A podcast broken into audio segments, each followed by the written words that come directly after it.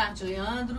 Boa tarde, Ciro e Mário. É um prazer recebê-los em Barbacena. É, estamos honrados com a presença de vocês e gostaríamos de é, começar esse bate-papo perguntando ao nosso presidente Ciro Gomes, se Deus quiser, que que cê, como você está vendo o Brasil e o que, que você acha que nós podemos fazer para poder melhorar a situação brasileira? Boa tarde, Danusa. Um forte abraço a você.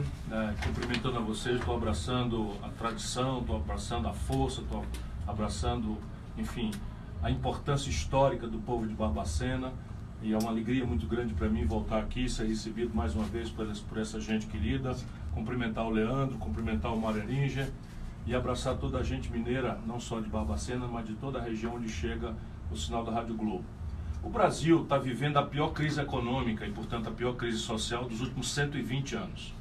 Isso a gente precisa repetir toda hora para não, não achar que problema de ódio paixão é que vai resolver o problema.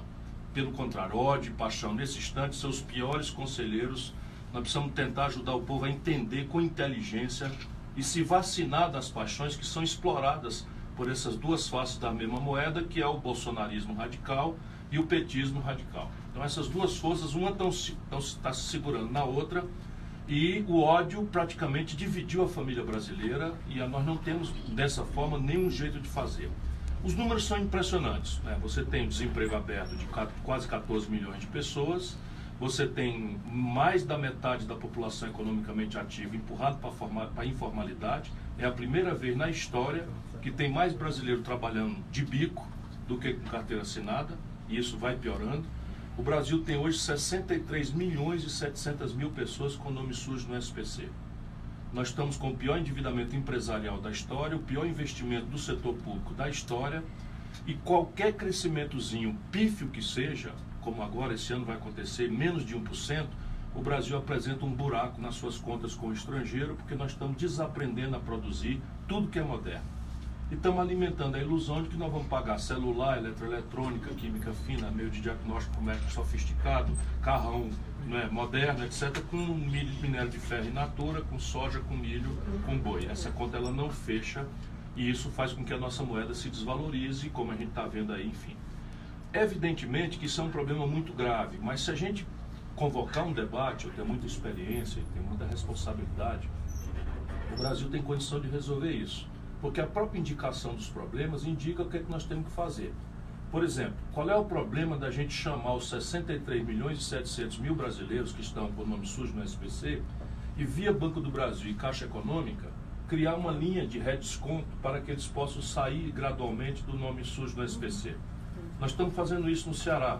Qualquer pessoa hoje consegue, sozinha, sem proteção do governo, um desconto de 80%, 90%, porque não é bonzinho que eles são, não, é porque aquilo está perdido e boa parte da dívida, quando o camarada fez um crediário de 500, 800 reais, está devendo 4 mil, porque é juros sobre juros, correção monetária, etc.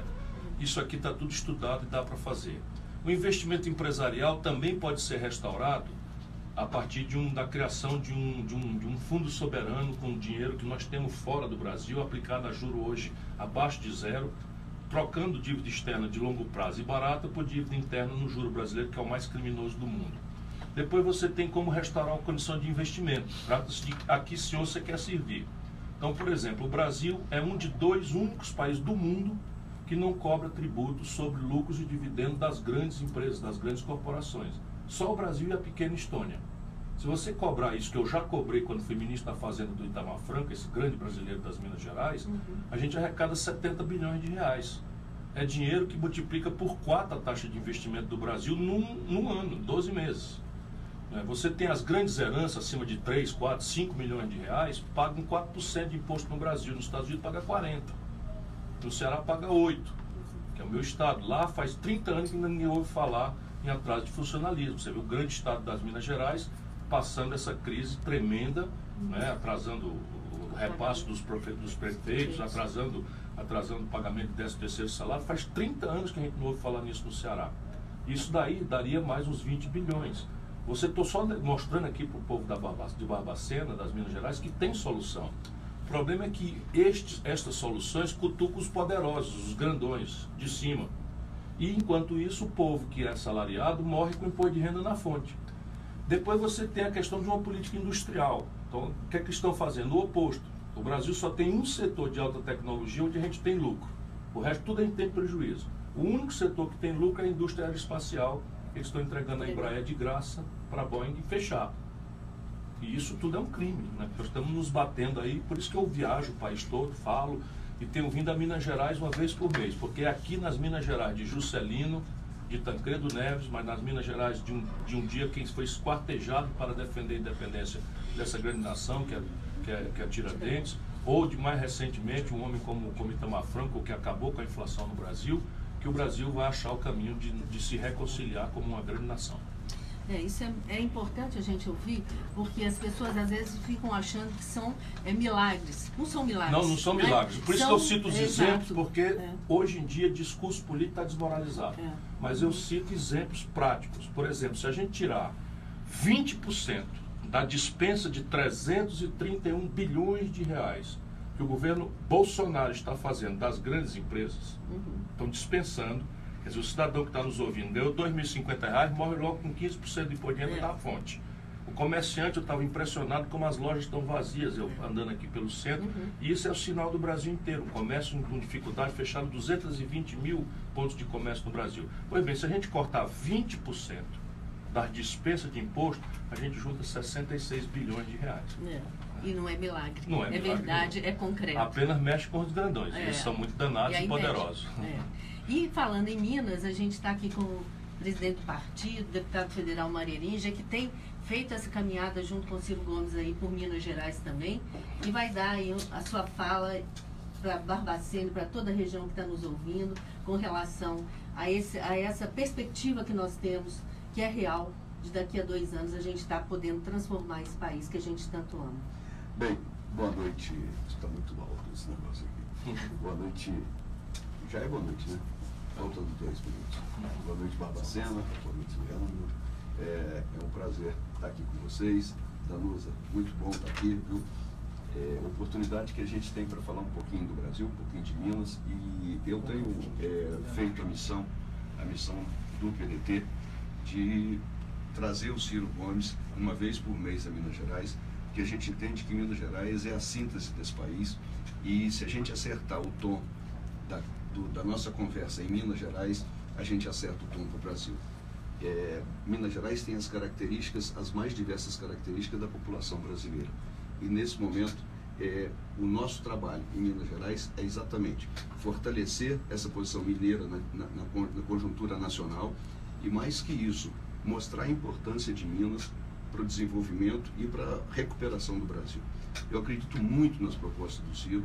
Eu, eu quando o Ciro, Ciro tornou candidato agora em 2018, eu disse claramente, por essas razões eu, eu continuo na política, que são razões que eu vejo como é, especiais e que podem realmente mudar o desenho desse país que nós vivemos hoje.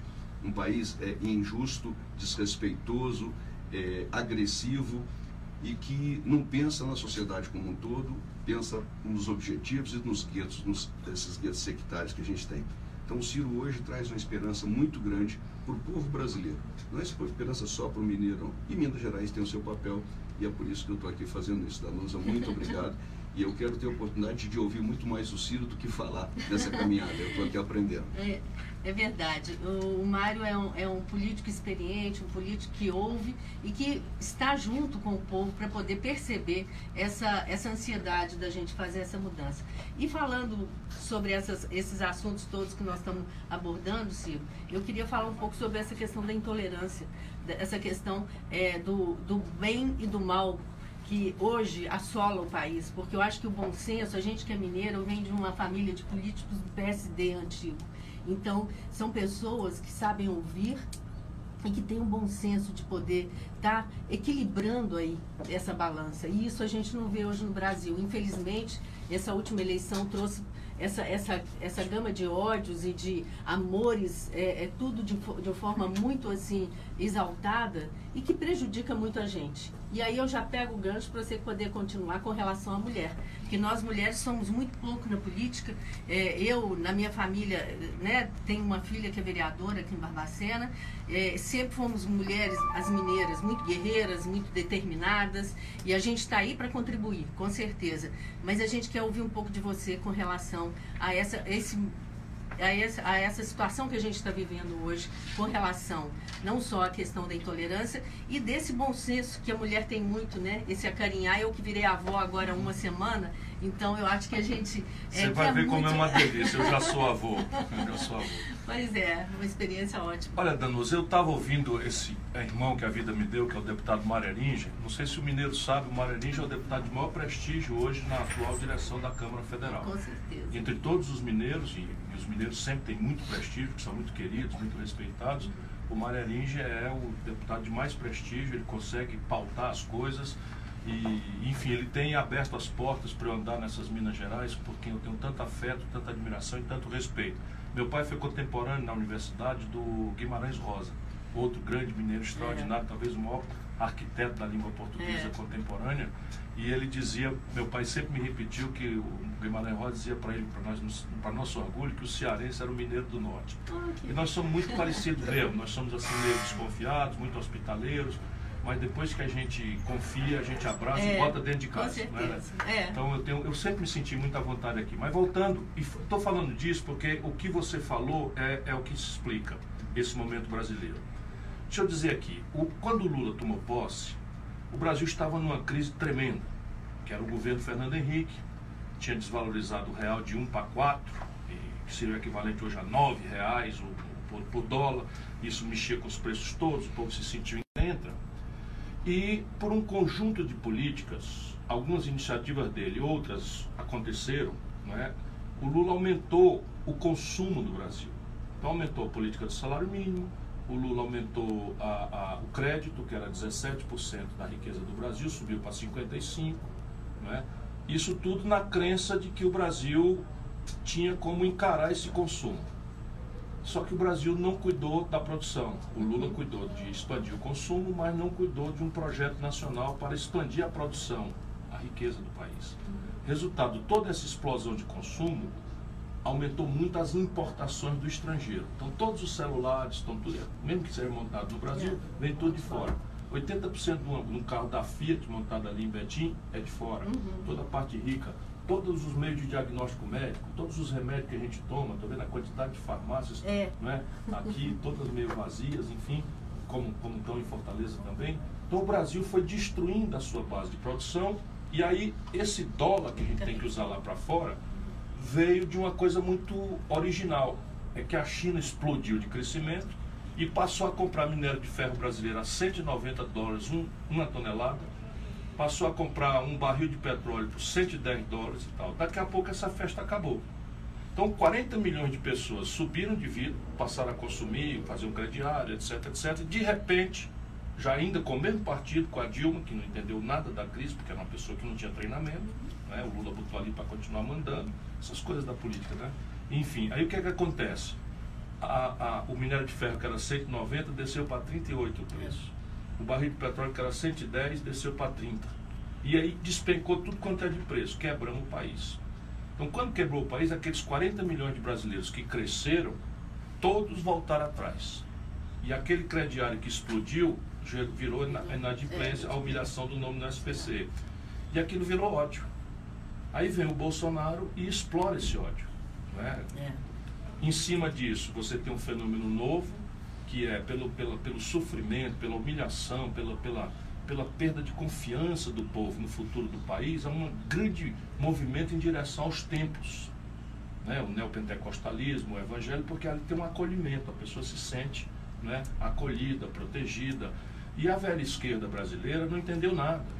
Não respeita a religiosidade do nosso povo, não respeita a moral da família brasileira e passou a oferecer uma agenda que não tem nada a ver com nossas práticas, nossos costumes. Aí, meu irmão, rompeu tudo. Aí se elege um camarada falando em nova política, sendo 28 anos um político ligado à escória, a coisa mais podre, mais corrupta da política brasileira, que é a política do Rio de Janeiro. Deixa eu lhe dizer, tem quatro governadores presos. Teve um dia que tinha quatro governadores presos no Rio de Janeiro. os ex-governadores estão presos, o presidente da Câmara preso, o presidente da Assembleia preso, e o Bolsonaro é ligado a todos eles. Ligado à milícia, ligado a desvio de dinheiro, etc. E vem falar em nova política. Em... Por quê? Porque o PT, essa burocracia corrompida do PT, em cima da traição econômica, manda a notícia da roubalheira. Uhum. O pecado do, do, pecador, todo mundo perdoa. Né? Você vai no padre, se ajoelha, padre, eu pequei, confesso, o padre dá-lhe uma penitência, você, na nossa cultura generosa, a gente está perdoado. Mas o pecado do pregador, se você se lembra, o PT, o negócio era botar o dedo no nariz de todo mundo, todo mundo era pilantra, todo mundo bandido, só eles é que eram os danadões, os e vão para lá e chafurda na ladroeira, uma coisa. Aí não dá para dizer que Palocci não é um petista. Palocci era o braço direito do Lula. É, eu confesso de roubar 100 milhões de reais. Quem botou Michel Temer na, na linha de sucessão da Dilma foi o Lula, aproveitando a popularidade grande que ele tem. Então, nesse momento, a bomba está armada. Não é? O ódio, a paixão e trocar a política por essas coisas de costumes e de religiosidade. Olha, não queremos um presidente da República que seja um líder de costumes. Quem tem que dizer para o meu filho, para o meu neto, para o seu netinho, para o seu netinho, né? Todas, as minhas fotos nascem todas mulheres, São mais mulheres. modernamente. Né? É, quem tem que ensinar o meu, meu costume, minha moral, é, sou eu, na minha família, na minha Uhum. religião, no meu padre. Não, é? não tem nada que governo. O governo tem que proteger a família brasileira e não empurrar a goela abaixo de ninguém aquilo que eu, ou seja lá quem for, entenda que seja correto. E isso é o que nós precisamos restaurar no Brasil: o diálogo e o respeito à autonomia das famílias e à autonomia religiosa. Nós não precisamos de um líder religioso. Uhum. Né? O líder religioso nós temos aos É. milhares, padres, pastores, é, orixá, quer dizer, é, é, é, é, Babalorixá. babalorixás. É, tem- temos, o Brasil é um país que respeita todas as expressões de adoração a Deus e isso está mudando. A intolerância, a violência. Você imagina agora você ir numa, num templo religioso e destruir um templo religioso porque tem uma fé diferente da sua, uma forma de adorar a Deus diferente da sua. Respeito, Isso tem que né? acabar agora, É. porque aqui dentro a gente não sabe direito, mas quem como eu é obrigado a conhecer a experiência do mundo, as grandes guerras que estão acontecendo hoje, o genocídio na Síria, na Líbia, tudo isso é por fundamentalismo religioso, que não tem cabimento nenhum a gente deixar entrar no Brasil. É, essa intolerância não, não. E você, Mário? É, bem, eu continuo achando que tudo que vem do Ciro vem, vem bem, vem trazer para a gente esse tipo de, de, de informação e visão nova para o Brasil. Nós temos o, o grande vantagem de trazer o Ciro e estar com o Ciro, que a gente fala dessas, dessa questão identitária, dessas posições, mas a gente fala nelas numa posição secundária. O que o Ciro traz e que nós trazemos, estamos nessa peregrinação, é exatamente para trazer um, um, um projeto de desenvolvimento nacional. Nós estamos falando de, de cuidar do nosso, do nosso terreiro, das nossas coisas, do Brasil que é viável, criando e, criticando e apresentando propostas que sejam factíveis. Não é, só, não é troço que tirou atrás da orelha. Então são coisas que dá para fazer e dá para fazer muito bem. E começou mostrando para nós, na época da eleição, a questão do, do- que a gente até brincou, o Ciro vai tirar seu nome do SPC, a gente cantou, porque é possível e é bom e é fácil de fazer. E eu tenho certeza absoluta que isso se daria, e daria ao Brasil um fôlego fantástico e muitas pessoas estariam começando a consumir, a trabalhar. Outra coisa é a questão de se aproveitar essa inteligência dessa molecada que a gente tem e botar essa molecada para pensar é, em, inovação e tecnologia. Porque se você imaginar, nós hoje temos um telefone aqui na mão. O Brasil não produz um carro brasileiro. Nós somos montadores, nós somos montadores de carros estrangeiros. E isso que hoje o telefone, hoje eu fui surpreendido, o telefone tem um aplicativo que vira uma balança. Então, esse, esse, esse bichinho aqui, o tal do telefone, que hoje é um computador manual, ele é o maior assassino de empregos e é o único caminho de oportunidade que a gente tem. Se a gente não entrar em ciência e tecnologia, se a gente não pegar e desmontar esse negócio aqui e fazer como o Japão fez no passado, a China está dando show aí, a Coreia fez, o Vietnã fez. Se a gente não fizer isso, nós vamos continuar sendo é, colon- é, colonizados pela tecnologia. A, no- a tecnologia vai ser o nosso, nosso escravagista. Então, acho que é um momento do Brasil entender isso e começar a sair dessa subserviência, sair desse, dessa, dessa coisa feia que nós estamos fazendo, inclusive agora na nossa política externa, que é essa coisa de ficar é, batendo palma para maluco dançar. Né? Nós é, brincamos com, com a entrada da nossa CDE, é, abrimos mão da Organização Mundial do Comércio, quer dizer, falamos, tomara que não tenha aberto totalmente, mas é, abrimos mão para ser tratado agora pelo Donald Trump dessa maneira. E aí a gente fica depois achando que o, o mundo deu errado, porque nós fomos bonzinhos e ninguém foi justo conosco. Não existe bondade se você, é, vindo de fora, se você nos fizer merecer de verdade e fizer enfrentamento contra a posição de, de comando e de, é, de submetimento. Com certeza. Veja, que isso que o Mário está dizendo é o outro nome de soberania. Então veja aqui uma coisa concreta, que eu ando preocupado em dar exemplo em vez de ficar com discurso. O Brasil, nosso país, esse ano, com o nosso tostão, é, vai comprar do estrangeiro 17 bilhões de dólares desse aparato de saúde. Cama de hospital, fármaco, é, prótese, bengala, é, enfim, todo esse meio de diagnóstico médico e tal. 80% do que o Brasil está comprando fora, a propriedade intelectual está vencida, ou seja, você pode desmontar e copiar.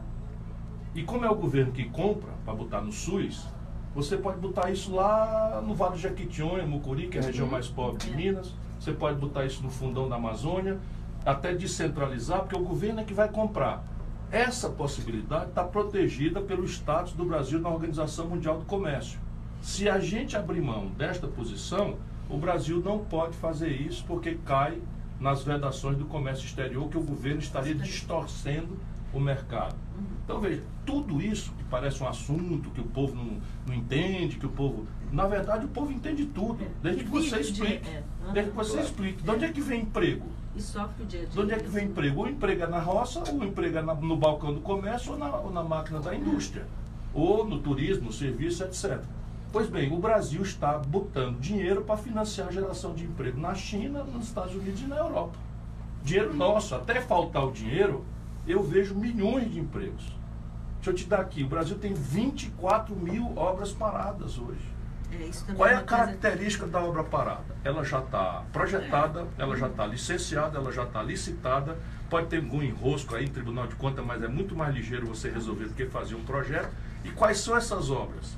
É obra de saneamento básico, metade dos domicílios do Brasil né, estão aí adoecendo com doenças medievais, porque a água servida, né, É, o cocô é- e etc, etc, da descarga vai para o meio da rua.